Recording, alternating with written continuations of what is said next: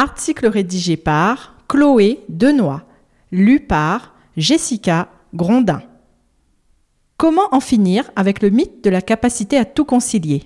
Le leadership, le capital sympathie, la mixité, le plafond de verre sont peut-être des notions dont vous avez déjà entendu parler.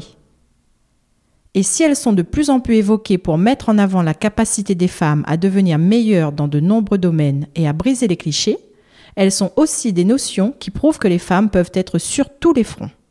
Cependant, l'image de la femme émancipée et désireuse de bien faire sur tous les plans de sa vie est malheureusement victime d'un mythe qui a la peau dure, celui de la capacité à tout concilier. Dans les lignes qui vont suivre, la Woman Mag vous explique d'où provient ce mythe et comment en finir avec lui. Pourquoi le mythe de la capacité à tout concilier est un joli mensonge? Si la vie des femmes était il y a longtemps restreinte au plan familial, il faut reconnaître que depuis de nombreuses années, depuis notamment les guerres durant lesquelles les femmes ont prouvé leur capacité à travailler et à prendre la relève en l'absence des hommes, la vie de ces dernières est aujourd'hui étendue et très riche. De nos jours, les femmes travaillent, gèrent enfants, foyers et soucis personnels avec brio et continuent de faire leurs projets. Mais avec cette émancipation et cette fabuleuse progression des femmes, une sorte de revers de médaille est né, le mythe de la capacité à tout concilier. Les femmes ont donc prouvé depuis des décennies leur incroyable capacité à contrôler beaucoup de choses en même temps, et la cause de tout ceci est l'inscription dans les mœurs de ce comportement. De cette façon, le mythe de la capacité à tout concilier est généralement imputé aux femmes et non aux hommes. En résulte un sentiment de culpabilité lorsque les femmes ne parviennent pas à tout gérer pour la simple raison qu'il est considéré comme normal qu'elles puissent tout gérer.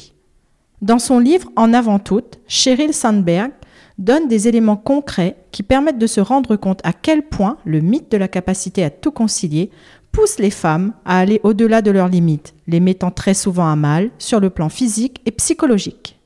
Elle explique notamment que, en 1975, les mères au foyer réservaient aux enfants 11 heures en moyenne par semaine, contre 6 pour les mères qui travaillaient à l'extérieur. Aujourd'hui, les mères au foyer consacrent en moyenne 17 heures par semaine à leurs enfants, contre 11 pour celles qui travaillent. Cela signifie qu'une salariée passe aujourd'hui autant de temps à s'occuper de ses enfants qu'une mère sans emploi en 1975. Les femmes en font donc beaucoup plus qu'avant mais les exigences envers elles restent toujours plus élevées. Un véritable cycle sans fin dans lequel les femmes sont prisonnières. Cependant, les femmes ne sont pas surhumaines et peinent parfois à être sur tous les fronts. Pour bon nombre d'entre elles, c'est l'épuisement à la clé, comme le dit encore une fois Cheryl Sandberg dans cet ouvrage, où elle explique que le lendemain de son accouchement, elle gérait déjà sa boîte mail pour le travail sans savoir qu'elle allait passer les trois mois de congé maternité à allaiter son bébé en même temps qu'elle participait à des réunions en visio pour le travail.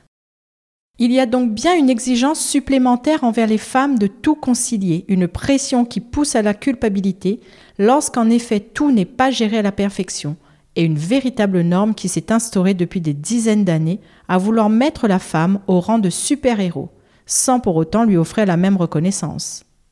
Mais comment faire pour se libérer de ce mythe et pourquoi est-ce indispensable? Pourquoi vous avez tout à gagner à ne pas le croire? Les temps ont changé et ils changent perpétuellement.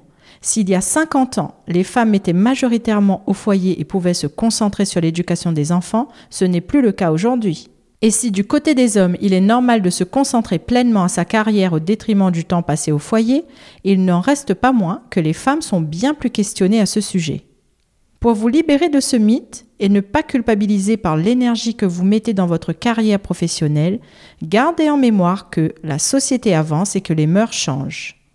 Il est révolu le temps où l'on voulait les femmes à repriser les chaussettes trouées des enfants sans jamais entrevoir un avenir à l'extérieur du foyer.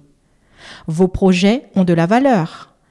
Et mettre toute votre énergie dans ces derniers ne fait pas de vous une mauvaise maman, une mauvaise épouse ou une mauvaise maîtresse de maison. Tout réussir est impossible. Ceux ou celles qui vous diront le contraire ne sont pas très honnêtes. Qui peut se targuer de n'avoir jamais oublié une réunion parents-professeurs, de ne jamais avoir oublié le prénom du meilleur ami de son fils, de ne jamais avoir habillé ses enfants avec les vêtements de la veille parce qu'il avait tout simplement la tête ailleurs?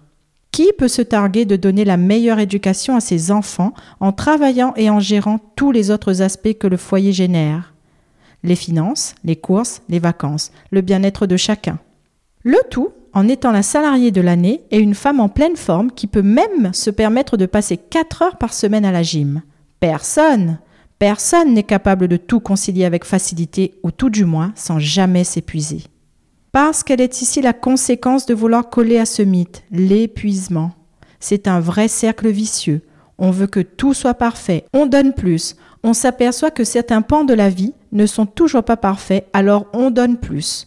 On se rend compte que ça commence à être pas trop mal, alors on donne encore plus. Et voici la fatigue qui arrive. Mais pas la simple fatigue physique, non. Le burn-out dans toute sa splendeur.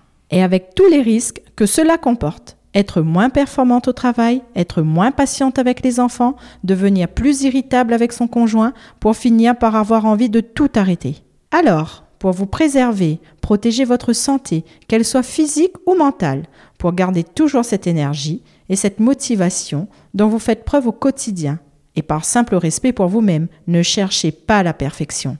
Tout concilier est un mythe et il le restera.